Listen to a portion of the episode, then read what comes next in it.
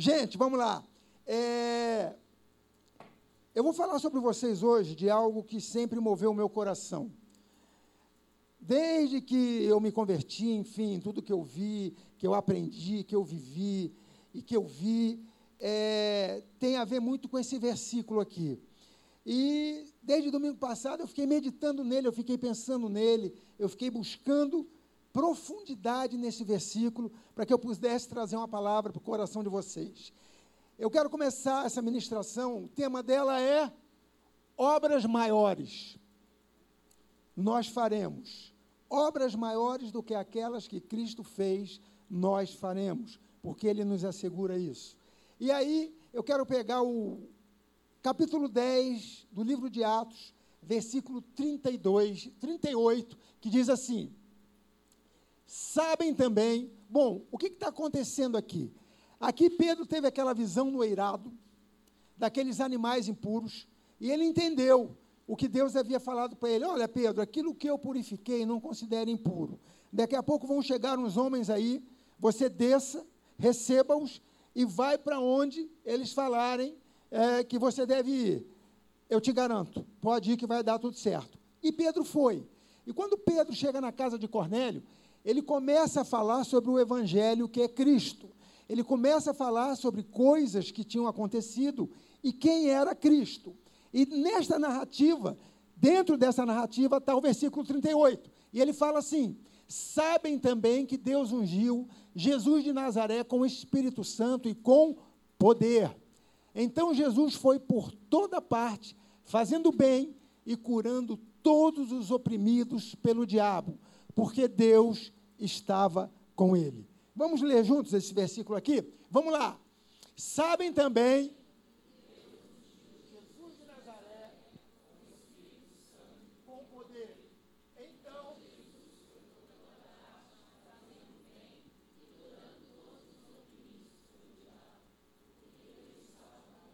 Amém.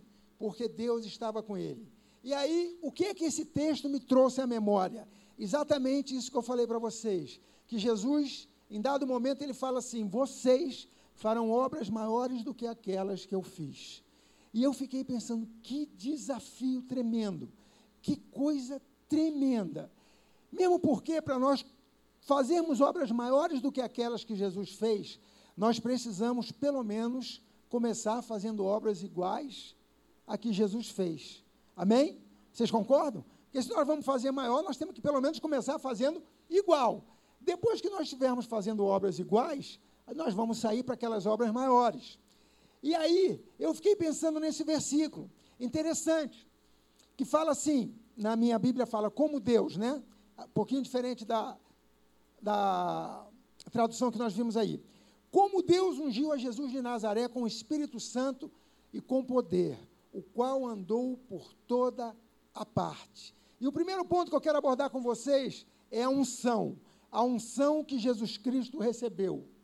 O que significou essa unção na vida de Jesus? Bom, em primeiro lugar, eu quero ressaltar que nesse texto aqui a gente percebe a humanidade de Jesus. Porque se Jesus foi ungido com o Espírito Santo, significa que Jesus nessa terra ele era homem. E a Bíblia nos fala sobre isso. A Bíblia fala que Jesus se esvaziou da sua glória e veio como homem para essa terra. Amém? Então, quando ele chegou aqui como homem nessa terra, ele era como qualquer um de nós. Ele veio para saber o que era ser homem nessa terra. Ele não veio como Deus. Ele era Deus e se esvaziou da sua glória e veio como homem. E naquele período em que ele passou aqui, ele precisou, foi necessário que Deus ungisse com o Espírito Santo e com poder. Mas eu quero só ressaltar uma coisa para vocês aqui.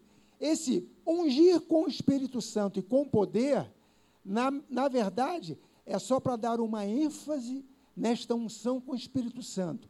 Por quê? Porque o Espírito Santo é poder. Então não, não existe ungir com o Espírito Santo e com poder. Mas foi tanto o desejo de ressaltar essa unção de poder na vida de Jesus que o versículo ficou. Ele foi ungido com o Espírito Santo e com poder. O Espírito Santo de Deus, nós sabemos, é o poder criativo de, terra, de Deus agindo na terra, no universo, aonde estiver. É para criar estrelas, ele cria. É para criar, é, é, enfim, hum, satélites, satélites não, como é que é? Planetas, ele cria. O que for necessário, o Espírito Santo de Deus cria. Ele tem o poder da criação. Então Deus fala e o Espírito Santo de Deus uf, resolve. Ele vai e faz. Então a gente percebe a humanidade de Jesus nesse momento em que vem uma unção sobre ele. Esse poder criativo de Deus estava sobre Jesus, muito embora Jesus fosse Deus, mas ele se esvaziou da sua glória. Então, a maneira como Jesus entrou no sobrenatural, como fala em Atos 38, Atos 10, versículo 38, foi recebendo o Espírito Santo de Deus. E tudo que Jesus faz é interessante nós aprendermos, porque é a maneira como nós também vamos andar no sobrenatural.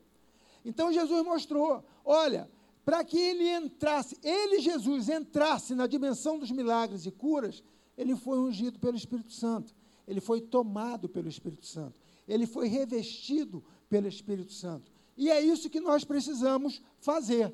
E é interessante o seguinte: se nós considerarmos que Jesus veio como Deus para essa terra, a gente vai ser só espectador, espectadores de tudo que está acontecendo. Por quê? Se ele era Deus, nós jamais vamos conseguir fazer obras maiores do que ele. Vocês concordam? Porque nós não somos Deus. Ou somos deuses. Nós não somos. Então ele veio como homem. E nessa perspectiva de que ele veio como homem e fez o que fez, e ele nos assegura que nós vamos fazer obras maiores, nós somos provocados a agir. Nós temos que agir. Em cima dessa palavra, nós temos que nos mover em direção àquilo que Deus tem para nós. Então isso é lindo, mas é desafiador. É lindo porque a gente sabe que se fizer vai acontecer, mas a gente tem que fazer. E isso é o mais legal. Ou seja, tudo que Jesus faz, ele sempre nos tira da zona de conforto. Está muito confortável? Abre o olho, que já já ele vai te colocar no próximo degrau. E aí você vai ter que aprender novamente, você vai ter que se mover novamente, para que você possa sair daquele degrau para o seguinte. E é assim a nossa vida. Amém? Vocês estão aí? Glória a Deus. Então vamos embora. Interessante que Jesus também fala, tem várias referências nos evangelhos mas eu peguei um aqui, não precisa abrir, se estiver anotando, só guarde. João capítulo 8, 38. João capítulo 8, versículo 38. Jesus fala assim: Eu falo tudo que eu ouvi meu pai falar, dizer, e eu faço tudo que eu vejo meu pai fazer. E a gente tem que ser igualzinho. Falar tudo que Jesus falou e fazer tudo que Jesus fez. É assim que é. Assim como Jesus fez tudo que viu o Pai fazer, nós temos que fazer tudo que Jesus fez. E dá, dá. Vocês vão descobrir já já que dá. Então nós precisamos entender isso. E olha, olha que coisa linda. Olha que como é essa humanidade, como é a manifestação específica do Espírito Santo em dado momento sobre a vida de Jesus. A palavra de Deus fala em Atos capítulo 10, 38, que ele andou por toda parte, fazendo o bem e curando a todos os oprimidos do diabo.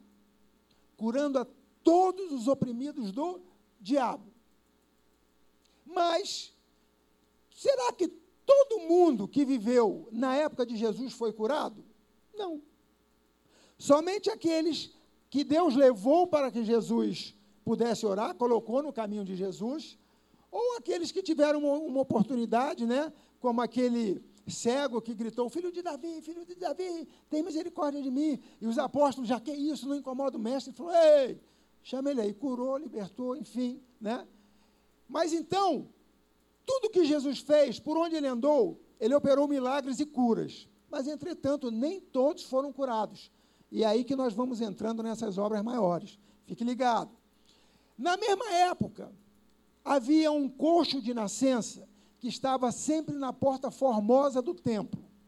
Aquele coxo foi curado por Jesus? Não. Ele foi curado por quem? Por Pedro e João.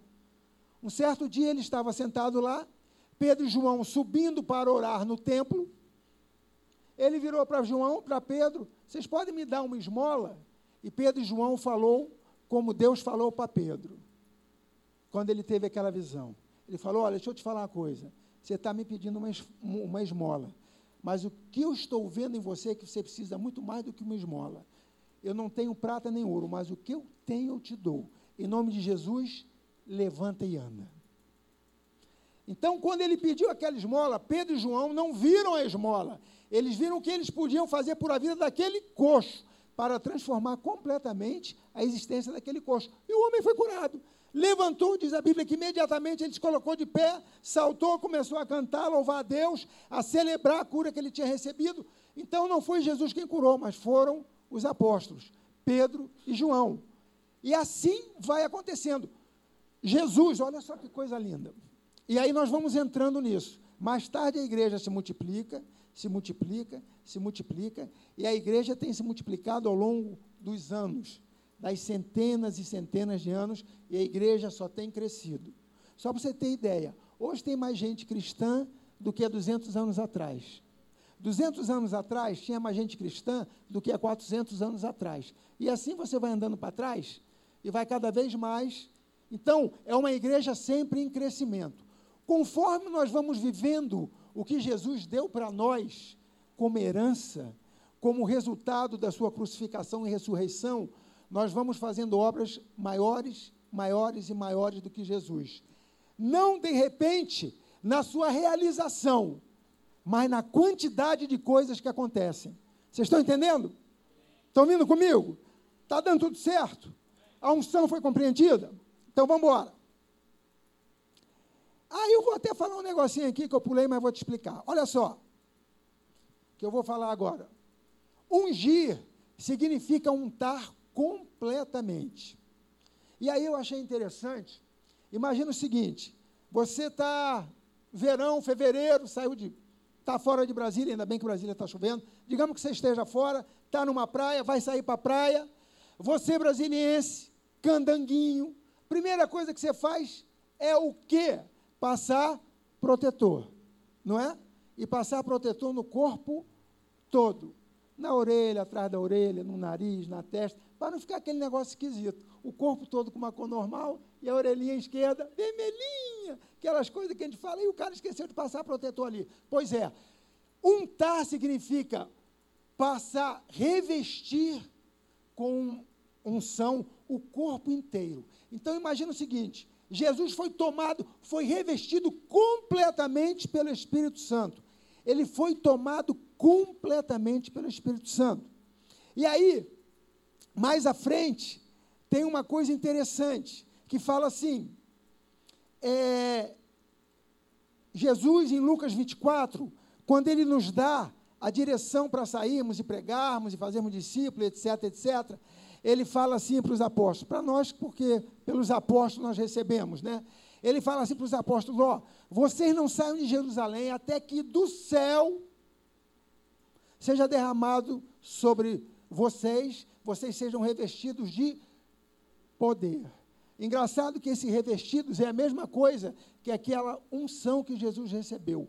Sejam completamente tomados pelo Espírito Santo, para que vocês possam ser minhas testemunhas. Então, a unção significa isso, um envolver completo do Espírito Santo. E antes, pra, antes de passar para o segundo ponto, eu quero dizer para vocês o seguinte: Jesus nunca ensinou sobre oração não respondida. Você pode procurar na Bíblia todinha que não existe na Bíblia nada que nos ensine a respeito de oração não respondida. Não aconteceu isso com Jesus. Por onde ele foi, toda vez que ele orava, o Pai o respondia. Amém. Guarda no coração agora. Vamos passar para os ministérios. Segundo ponto, que você vai entender já já o que, que significa essa oração Nunca, nunca, Jesus nunca falou: olha, cuidado, porque pode ter orações de vocês que não vão ser respondidas. Ele nunca falou isso. Agora, o próximo passo, segundo passo, ministério. E aí você vai entender. Ministério, o que é um ministério? Ministério, queridos, é diferente de dons. Vocês já repararam que quando a gente chega na igreja, começa a viver muito dentro da igreja, começa, enfim, a se envolver com a igreja, Normalmente as pessoas perguntam assim, apóstolo, pastor, meu líder, eu queria que você me ajudasse para que eu descobrisse qual é o meu ministério. Na verdade, o nosso ministério é pregar a palavra de Deus em todo lugar e libertar os cativos em todo lugar. Esse é o nosso ministério. Agora, existem aqueles que têm dons específicos. Ah, eu tenho dom para tocar, então, meu irmão, você vai tocar. Mas esse não é o seu ministério, esse é o seu dom. Você vai servir com o seu dom. Ah, eu tenho dom para cuidar de crianças, para orientar crianças. Esse é o seu dom. A gente fala ministério infantil, kids, ministério de louvor, mas na verdade, eu estou só trazendo para vocês para que vocês entendam a demanda que Jesus deixou para a gente. Então, quando a gente fala em ministério, é igual para todo mundo. Qual é o seu ministério? Pregar o evangelho e orar e libertar e impor as mãos para que as pessoas sejam libertas de toda a opressão do diabo. Ponto. Amém, irmã Letícia? É assim aqui, esse é o ministério. Aí o resto você vai trabalhando com dom e tal. Vocês já perceberam que eu não tenho um dom de cantar. Ah, então o pastor não tem ministério para cantar. Não, eu não tenho um dom de cantar. Mas eu canto. Atrapalho o que está da direita, da esquerda, mas eu canto. Se tiver alguém na frente, eu atrapalho da frente também. Vocês podem reparar que quando eu fico aqui, geralmente o músico aqui, ele coloca o um negócio no ouvido, que é para evitar. Brincadeira. Vamos lá. Então, Jesus, quando ele define o nosso ministério, esse ministério de ir e pregar a palavra de Deus, a gente percebe que quando ele fala isso, a gente se sente incapaz, não é verdade? Olha, orar por todo mundo para curar todo mundo. Fazer o que Jesus fez. Pregar como Jesus pregou e depois como os apóstolos pregaram. Cara, eu fico pensando, Quer ver uma coisa? Coloca aí, Daniel, por favor. Mateus 10. Olha o que Jesus fez com os apóstolos. Mateus 10. Mateus 10. Ele falou assim: Jesus reuniu seus doze, Jesus reuniu a equipe, seus discípulos, e lhes deu autoridade para expulsar espíritos imundos e curar todo tipo de enfermidade e doença. Agora presta atenção. Imagina, você está num lugar Jesus está lá, ele reúne uma equipe, você faz parte dessa equipe, e ele fala assim: Olha, eu dou autoridade para vocês, para vocês saírem e por onde vocês forem, expulsar demônios e curar toda forma, toda sorte de enfermidade. Tá bom? Podem ir. Missão impossível, não é não? Missão impossível, meu irmão. Um deve ter olhado para a cara do outro e falou, cara, como é que a gente faz isso? Curar toda sorte de enfermidade? Que autoridade? O que é isso? Como é essa autoridade? E eles foram, e aí no versículo 8, do mesmo capítulo, ainda fala assim: Jesus falando, curem os doentes, Jesus fala assim: olha, vocês se dirijam às ovelhas de Israel. Ainda não era tempo dos gentios. Aquela de Pedro estava lá em Atos 10. Aqui nós estamos em Mateus 10, Evangelho. Ele fala assim: procurem as ovelhas de Israel, procurem o povo de Israel, curem os doentes, ressuscitem os mortos, purifiquem os leprosos e expulsem os demônios. Deem de graça, pois também de graça vocês receberam. Então, deem de graça, porque de graça vocês já receberam. Recebeu, meu irmão. Está aí. Agora imagina o seguinte: você sair para curar os doentes. Eu estou reiterando, porque é isso que nós temos que fazer. Esse é o nosso chamado. Se você canta bem, se você orienta a criança, se você. Isso é um, um outro momento. Se a igreja fizer isso aqui, meu irmão, o mundo muda. Se nós nos deixarmos usar por Deus para que isso aconteça, meu irmão, não tem vizinho perto da gente, não tem o porteiro do prédio, ou enfim, do condomínio, que não vai conhecer o nome de Jesus. Curem os doentes, ressuscitem os mortos, purifiquem os leprosos e expulsem os demônios. Olha, uma outra coisa que eu quero dizer é que a gente prega a graça. A gente não fala de demônios, porque a gente não precisa falar de demônios. Nós precisamos falar de Jesus. Mas demônios existem, viu, queridos? Mas nós não precisamos temê-los. Quanto mais perto de Jesus estivermos, mais longe eles estarão de nós. Amém? Então a gente não precisa ficar estudando que demônio é. Ah, taran, taran, tan, tan, tan. Aí todo mundo procurando, não tem demônio. Taran, tan. Ali tem. Pelo amor de Deus. Não é essa a missão impossível. A missão impossível é nós pregarmos Jesus. Não é falarmos de demônios. Mas eles existem? Sim. Pessoas precisam ser libertas? Sim. E serão por nós, por, pelo nosso agir, através do Espírito Santo? Sim. Amém, queridos? Amém. Todo mundo aí? Amém. Vamos embora. E aí, com essa, essa missão que foi dada aí, quem é que pode ressuscitar mortos, né? Eu conheço uma pessoa que foi ressuscitada, mas eu conheço ela, eu, eu a conheci depois que ela ressuscitou. Pastora Joana Messias, mora em Taguatinga, agora é pastora da Assembleia de Deus, já está bem velhinha, e mas já andou por esse mundão velho todo aí, curando enfermos, ressuscitando mortos, não lembro, mas deve ter, Deus deve ter usado. Ou se não estava morto, estava quase morto, já estava em estado terminal. É verdade, verdade. Queridos, ah não, deixa eu lá, vamos embora. É, então, boa parte do que Jesus nos mandou fazer, nós realmente não temos condições de realizar. Mas quando Jesus nos dá a missão impossível, ele vai conosco. Vocês se lembram que lá em Atos capítulo 38 fala assim: olha, Jesus passou, por onde ele passou, ele fez o bem e curou doentes, expulsou demônios, porque Deus era com ele. Deus era com ele. Assim como Deus foi com Jesus, como Deus esteve com Jesus naquela época, hoje Jesus está com você. Amém? Ele não vai estar, não. Ele está com você. Presente. Ele já está com você. Que a gente sempre fica pensando né, no futuro. Não um dia vai acontecer. Deixa eu te falar uma coisa. Já aconteceu. Amém? Ele já está com você.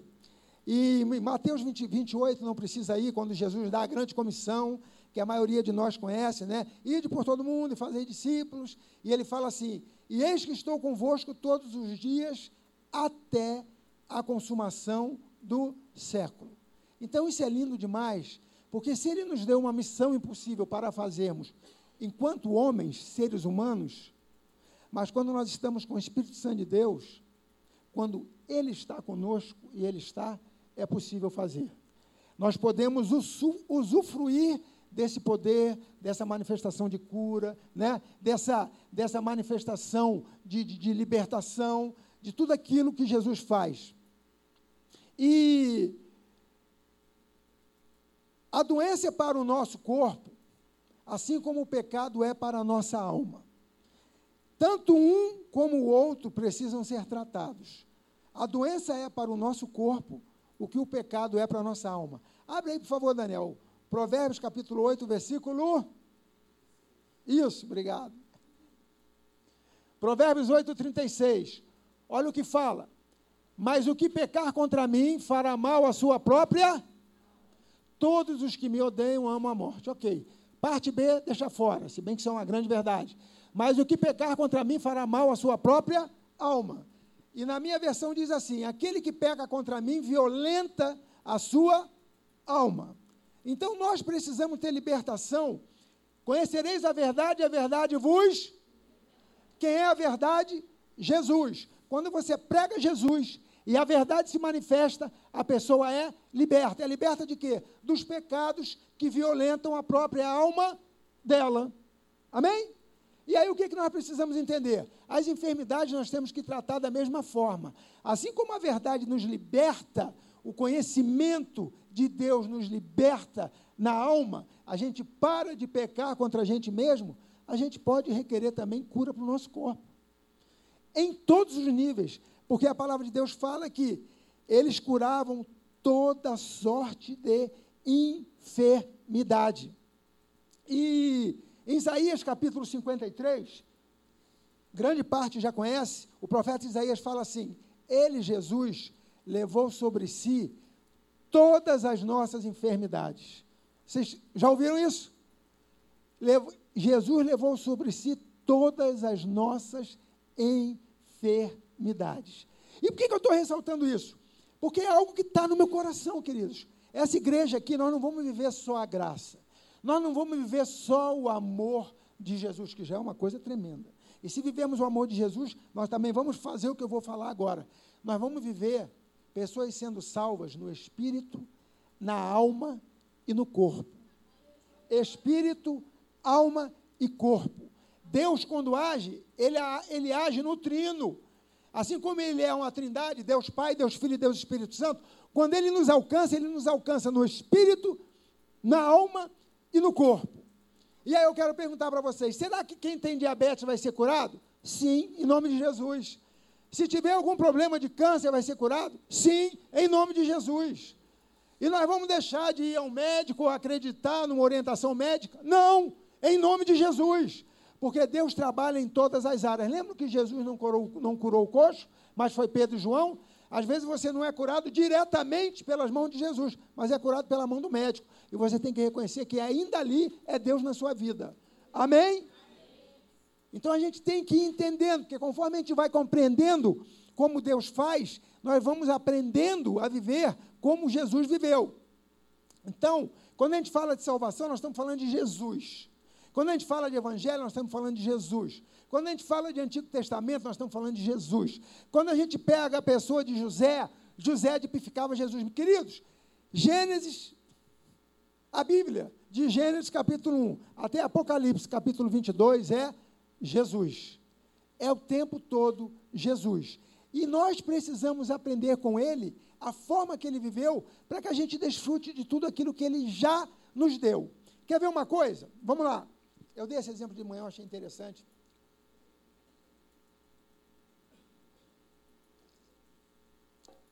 Se eu chego para você e falo assim, chegar para o Leozinho, Leozinho, vende aquela moto, negão. Que eu, qual um carro que você gostaria de ter? Não, mas pé direito, não vem com fusquinha, não. X6. Mete o 6, meu irmão. BMW X6. Chego para ele e falo, Leozinho, tá comprada, passa lá, o Rafael querendo também. Depois tu dá uma voltinha, mano. Vamos vender essa motinha também para comprar um carro. Jesus vai fazer, ó. Léo, tá tudo pago, Léo. Chega lá e pega o carro. Ele vai chegar lá na concessionária e vai procurar o balcão de crédito ao cliente para fazer um financiamento? Não. Por quê? Eu já falei, cara, tá tudo pago. Vai e pega o carro que você quer. A mesma coisa é Jesus conosco. Já está tudo pago. Aprende a pegar o carro. O nosso problema é que a gente chega na concessionária e quer pegar financiamento. Ah, olha, eu queria, irmão, olha por mim, irmã, olha por mim. Olha, eu acredito, irmã. Não tem problema, irmã, orar. Mas já foi dado, mano. Se você precisa da oração da irmã só para te motivar a ir pegar a BMW na concessionária, beleza. Mas não é a irmã que vai te dar a concessionária. Alguém, a concess... Ai, já estou dando a concessionária, receba. Alguém já pagou para que você tenha o carro que você deseja. Então alguém já pagou pela sua cura. Alguém já pagou pela sua paz. Alguém já pagou pela sua alegria. Já está pago, vai lá e pega. Amém? Glória a Deus. Olha só que coisa interessante. Eu vou dar mais um exemplo. Cadê Dudu? Patrick, cadê, cadê, cadê Dudu, Patrick? Está aqui não? Olha que coisa legal. Chama Dudu. Mas se ele demorar, olha só. Mateus, meu querido, vem cá. Estou gostando de você ver. Vem cá participando do culto. Vem cá. Vem cá, queridão. Você vai fazer um favor para mim. Você vai pegar esse dinheiro. Dudu está vindo aí? Está chegando? Você vai pegar esse dinheiro. Deixa a Dudu chegar. Deixa a Dudu chegar. Vocês vão entender como é que é quando nós somos abençoados. Como é que é quando algo sobrenatural acontece na nossa vida. É exatamente assim. Com exemplo, Dudu está onde? Ele está dando aula? Fala que ele vai receber uma benção, que ele vai correr mais. Fala para o menino que tem uma benção na direção dele. E é, e é interessante pelo seguinte: a gente geralmente acha que quando nós vamos receber alguma coisa de Deus, a pessoa que está sendo usada é ela que está dando. Não, fica aí, queridão, você fica aí. Tu senta aí, senta aí. Fica aí. Geralmente a pessoa acha, aquele que está sendo abençoado, acha que quem está levando a bênção e não dando a bênção. Porque quem dá a bênção é Deus. Então, olha só, esse dinheiro aqui é meu. Eu vou falar, Mateus, faz um favor, vai lá e entrega para o Dudu, querido.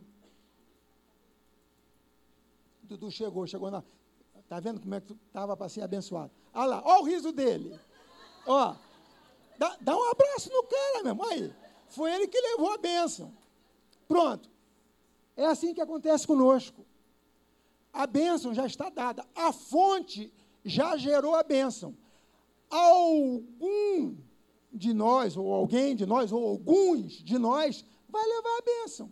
Você entendeu? Então a pessoa fica, cara, é ele. Não, não é ele, não é você. Deixa eu te falar. O poder de Deus, a manifestação do reino de Deus tem a ver com Jesus. E ele nos usa. Aí você fica tranquilo. Aí você fala, meu amigo, tem que orar, eu vou no hospital orar. Vai. Vai. O mínimo que vai acontecer, sabe o que é? Nada. E o máximo? Meu irmão, o máximo só Deus sabe. Então, a gente sai daquela coisa de que, cara, eu não vou, porque não precisa saber. Vai e faz. A bênção já foi estabelecida. Nós já lemos que a bênção está estabelecida. Então, nós precisamos viver segundo a bênção estabelecida. Por isso, nós faremos obras maiores. Por isso, Ele estará conosco até a consumação do século. Por isso, orar por um enfermo, e nós já oramos. Nós já, nós já tivemos. Inter... É, é até estranho, mas crente é estranho, né? Quem aqui já teve? Não vai acontecer outro tão cedo, nos próximos 30 anos, amém? Quem aqui já teve em algum velório da igreja? Alguns, né? Já estamos nessa caminhada. Meu irmão, é uma festa. É uma festa. É inacreditável. A gente chora, sente saudade, vê que perdeu, mas é uma festa. Por quê?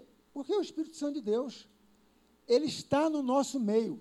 Ele faz coisas que nós não imaginamos. Teve uma vez que nós estávamos, vou contar rapidamente, nós estávamos em um velório, éramos os únicos no Campo da Esperança. É Campo da Esperança, aquele lá da Asa Sul, né? Fecharam tudo e tal, e tinham lá uma família que estava até com receio de ficar sozinha e tal, e elas fecharam a portinha delas e vi, vieram para onde nós estávamos. A gente pode ficar um pouco aqui, porque lá está muito escuro e tal.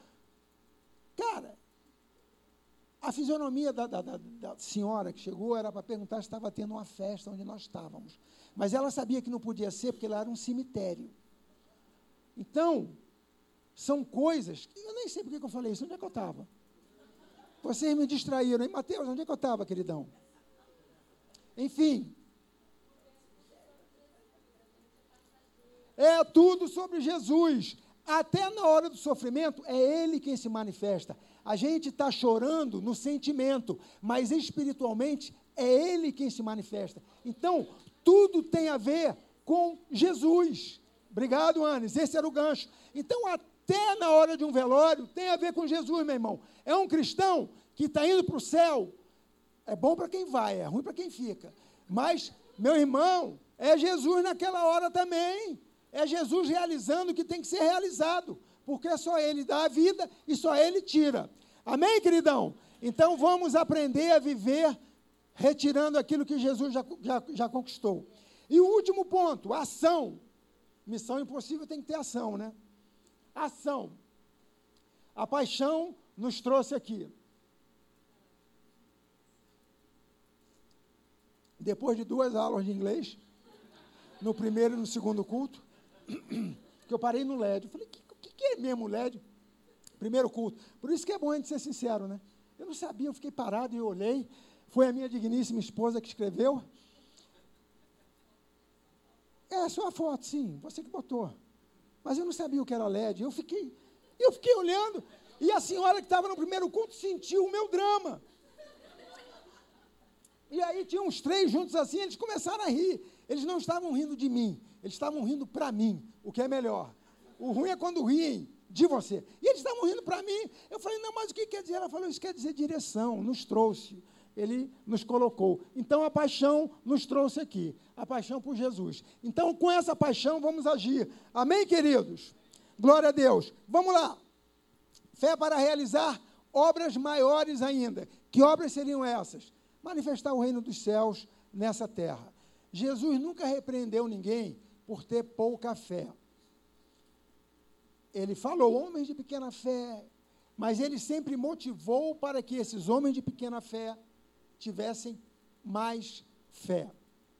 Então, não se preocupe, por quê? Porque se você tiver um processo de crescimento, de experiência com as coisas de Deus, a sua fé vai aumentar, vai acontecer. Mas Deus vai sempre fazer a obra. Interessante, se você ler também, pegar a Bíblia e começar a ler, Jesus chegava para as pessoas e falava assim: ele não falava assim, você tem muita fé ou tem pouca fé. Ele não falava isso. Ele falava assim: o que queres que eu te faça? Já leram isso? Ele nunca chegou, qual o tamanho da sua fé? Ele chegava, o que queres que eu te faça? Meu irmão, então esteja pronto para responder, como o Leozinho. Leozinho, vou te dar um carro, qual que tu quer? BMW X5. Eu, X6, toma X6. Cara, tem que ser assim. Às vezes a gente fica, né? Deus está falando com a gente, o Espírito de Deus está ministrando a gente, a gente. Meu irmão, ele nunca chegou. Você tem pouca fé, você tem, ó, você tem que. O que é que você quer? E você fala. Senhor, eu quero mais de ti, quero mergulhar mais em ti, quero me aprofundar mais na tua verdade, quero ter mais revelação de ti, e você vai andar nessa verdade. Amém? Vamos embora. Fé, fé, e daqui a pouco eu vou voltar lá naquele versículo 38. Fé é mais ou menos o seguinte. É doido isso, né? Olha, o conceito clássico de fé está em Hebreus 11, 1. Tá? Não estou criando nenhuma Bíblia nova, não. Estou dizendo, a minha, a minha percepção em dados momentos é o seguinte: fé é nós pensarmos como Deus pensa, diante de qualquer impossibilidade humana. Fé é isso. Quando a gente pensa como Deus pensa. Se você pensar como você pensa, você não vai alcançar a dimensão que Jesus entrou na unção. Né? Então, tem um, uma frase do Bill Johnson que eu acho tremenda. Ele fala assim: Nós não podemos nos dar o direito de pensar diferente do que Deus pensa. Quando eu ouvi a primeira vez, eu falei: Rapaz, esse negócio é complicado, hein? Nós não podemos nos dar o direito de pensar diferente do que Deus pensa. Puxa, mas quantas vezes eu já pensei diferente? Sim, mas vai mudando, vai renovando a mente, até que você pense sempre como Deus pensa. Tem uma impossibilidade? O que é que Deus pensa a respeito disso? Meu irmão, vai, alguma coisa vai acontecer agora. Vai mudar, vai ser curado, enfim, vai ressuscitar, se tiver que ressuscitar, vai acontecer. Fé é isso, é pensar como Deus pensa. Amém? Vamos embora. Coloca aí. Marcos, Marcos 16. Coloca aí, Daniel. Olha só, essa, a gente já conhece, mas eu quero reiterar em cima dessas manifestações de milagres que nós já temos vivido e vamos viver mais ainda. Marcos capítulo 16 diz assim: Os seguintes sinais acompanharão aqueles que crerem. Olha a missão impossível. Isso tudo aqui é sobrenatural, viu, queridos? Tem nada natural aqui, vamos ver. Marcos 16, 17. Os seguintes sinais acompanharão aqueles que crerem. Em meu nome expulsarão demônios, falarão em novas línguas. Versículo 18. Pegarão em serpentes sem correr perigo. Se beberem algo venenoso, não lhes fará mal. E colocarão as mãos sobre os enfermos e eles serão curados. Colocarão as mãos sobre os enfermos e eles serão curados. Meu irmão, gente, nós temos que nos apossar disso. Esses sinais seguirão os que creem. Quantos creem aqui? A gente crê. Então o que, é que a gente precisa fazer? Se apossar dessas verdades. e colocar a mão e acreditar que vai acontecer, impor as mãos, e se não aconteceu na primeira, vai acontecer na segunda. Eu dei um exemplo aqui, eu lembrei, quando eu estava preparando essa palavra, é, tinha uma, uma moça e uma filha, quando a gente era lá na 716 ainda, ela tinha uma filhinha, e ela tinha terror noturno. E algumas vezes, quando acabava o culto, ela falava, apóstolo, será que o senhor pode orar por mim? Eu e minha filha temos terror noturno e tal. Eu perguntei como era, e ela me explicou. Eu falei, nossa, isso aí é desgastante demais e tal.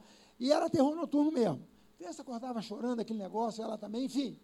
Aí eu orei, orei, olha, meu irmão, eu orei arrepiado, eu orei sem arrepiar, eu, eu orei naquela que você tem hora que você ora, que você fala, que você cresce, né? Você sente que tu, cara, agora é a hora hoje vai responder. Orei, orei, orei, e toda vez que eu perguntava para ela, ela falava o quê?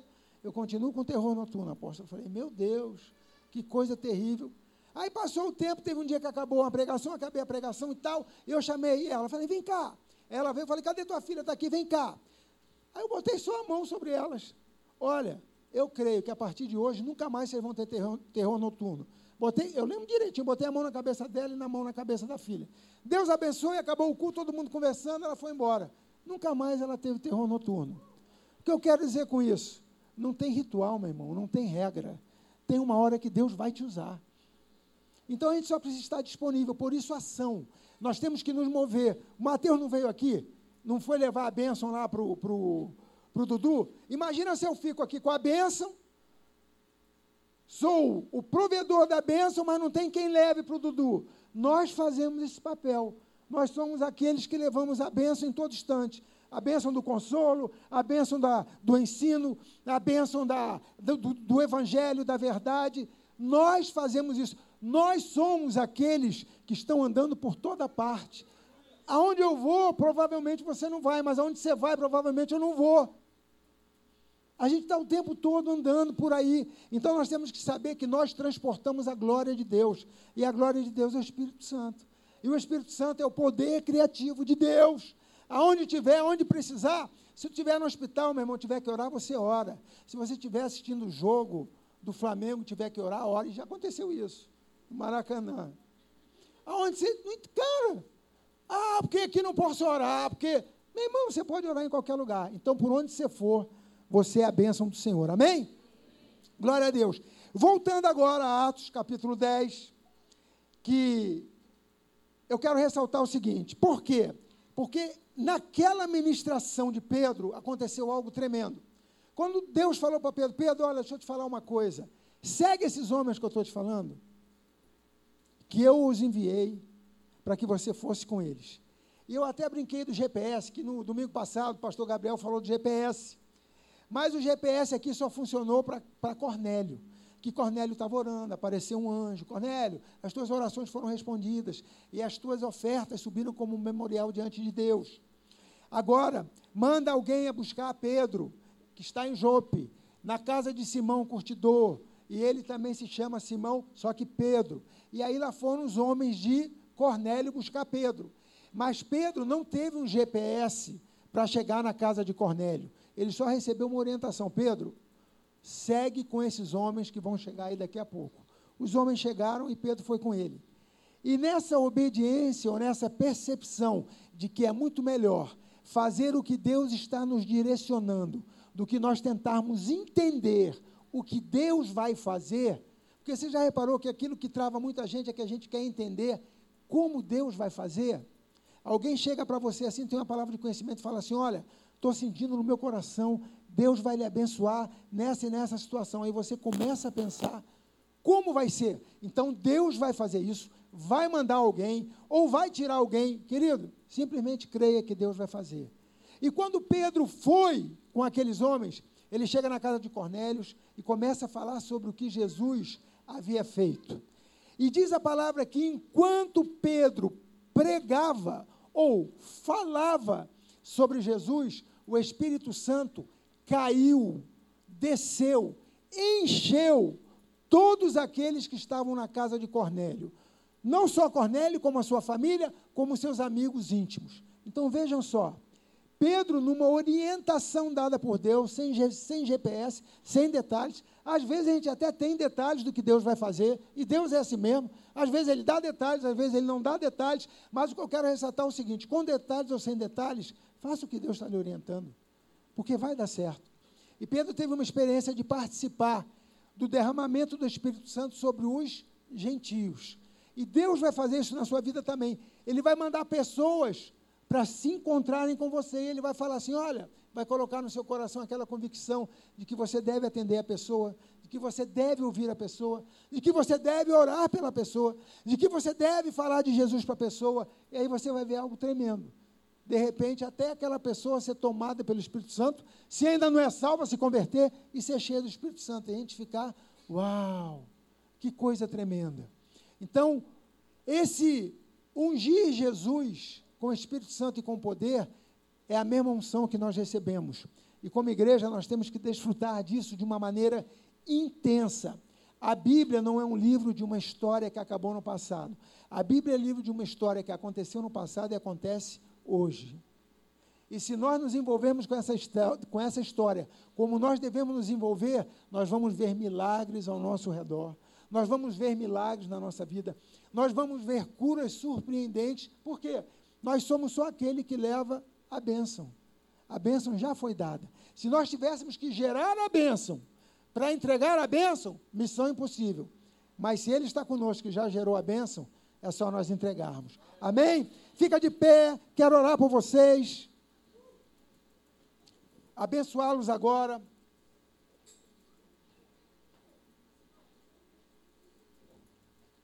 Enquanto isso, enquanto o pessoal do louvor sobe, eu quero só falar um pouco a respeito do Aviva. Muitas vezes eu tenho falado isso com o pastor Gabriel, que nós precisamos de mais tempo para nós estarmos com o Espírito Santo. Para falarmos com mais tempo e depois poder ter ministração, enfim, darmos liberdade né, ao Espírito. Ele tem liberdade, mas é uma maneira de se falar, né? Dar liberdade ao Espírito Santo. Por quê? Muitas vezes no culto a gente tem um horário a cumprir. Mas quando nós estamos numa viva, como vai ter agora, dia 7 de março, nós vamos chegar aqui às 9, são 150 vagas, porque depois eu entendi, são, nós vamos ter aqui o almoço, o almoço está incluso no preço, e nós vamos desfrutar de um dia de ensinamento. E aí eu quero pegar essa coisa do preço e do almoço e ir além com vocês. O que nós estamos falando não é nem de 30 reais e nem do almoço. O que nós estamos falando é o que nós podemos experimentar na presença de Deus nesse dia 7 de março. Vocês entenderam? Então, venham, se vocês tiverem disponibilidade de agenda, venham. Se não tiverem, vê se pode mudar um pouco a agenda para estar aqui nesse sábado, porque as vagas são limitadas, 150 vagas, para que a gente possa crescer espiritualmente juntos, compartilhando verdades, compartilhando experiências, para que nós como igreja cresçamos juntos. Amém, queridos? Glória a Deus. Amém. Agora eu quero fazer duas orações, baseado nisso que eu ministrei para vocês hoje. Eu quero orar primeiro por aqueles que precisam de uma cura física. Se você precisa de uma cura física, seja ela qual for no seu corpo, levante a sua mão e fique com ela levantada. Isso. Agora eu vou pedir que alguém que está, está perto dessa pessoa coloque a mão no ombro dela não deixe a pessoa só com a mão levantada. Procure uma pessoa que levantou a mão, coloque a mão no ombro dessa pessoa. Coloque a mão, já está? Coloque a mão no ombro dela. Vamos orar, vamos orar. Senhor, muito obrigado, meu Pai, pela tua palavra, muito obrigado pelo teu amor, obrigado pelo teu sacrifício, obrigado pela tua ressurreição. Meu Deus, nós agora estamos crendo, como está escrito na tua palavra, que esses sinais seguiriam a palavra Pois agora, meu Pai, vem com cura, uma cura libertadora, não é uma cura temporária ou coisa semelhante, mas uma cura, meu Pai, libertadora, uma cura milagrosa, uma cura sobrenatural. Faz isso, papai. Nós te pedimos, nós clamamos a ti, nós nos envolvemos com a verdade do teu evangelho e declaramos: haja cura agora em nome de Jesus. Em nome de Jesus. toda enfermidade, tudo aquilo que expressa uma opressão do maligno sobre a vida de qualquer um aqui, agora eu declaro, fora em nome de Jesus, fora em nome de Jesus. Meu Pai, muito obrigado pelo teu amor, muito obrigado pela tua presença, obrigado pela vida abundante na vida de cada um dos teus filhos. Vai enchendo, vai enchendo, Espírito Santo, mais, mais, mais, meu Pai, para que todos saiam daqui com o selo da cura, com o selo da tua promessa realizada, do teu sim acontecendo em cada vida, em nome de Jesus. Amém. Amém. Glória a Deus. Dá um aplauso aí ao Senhor.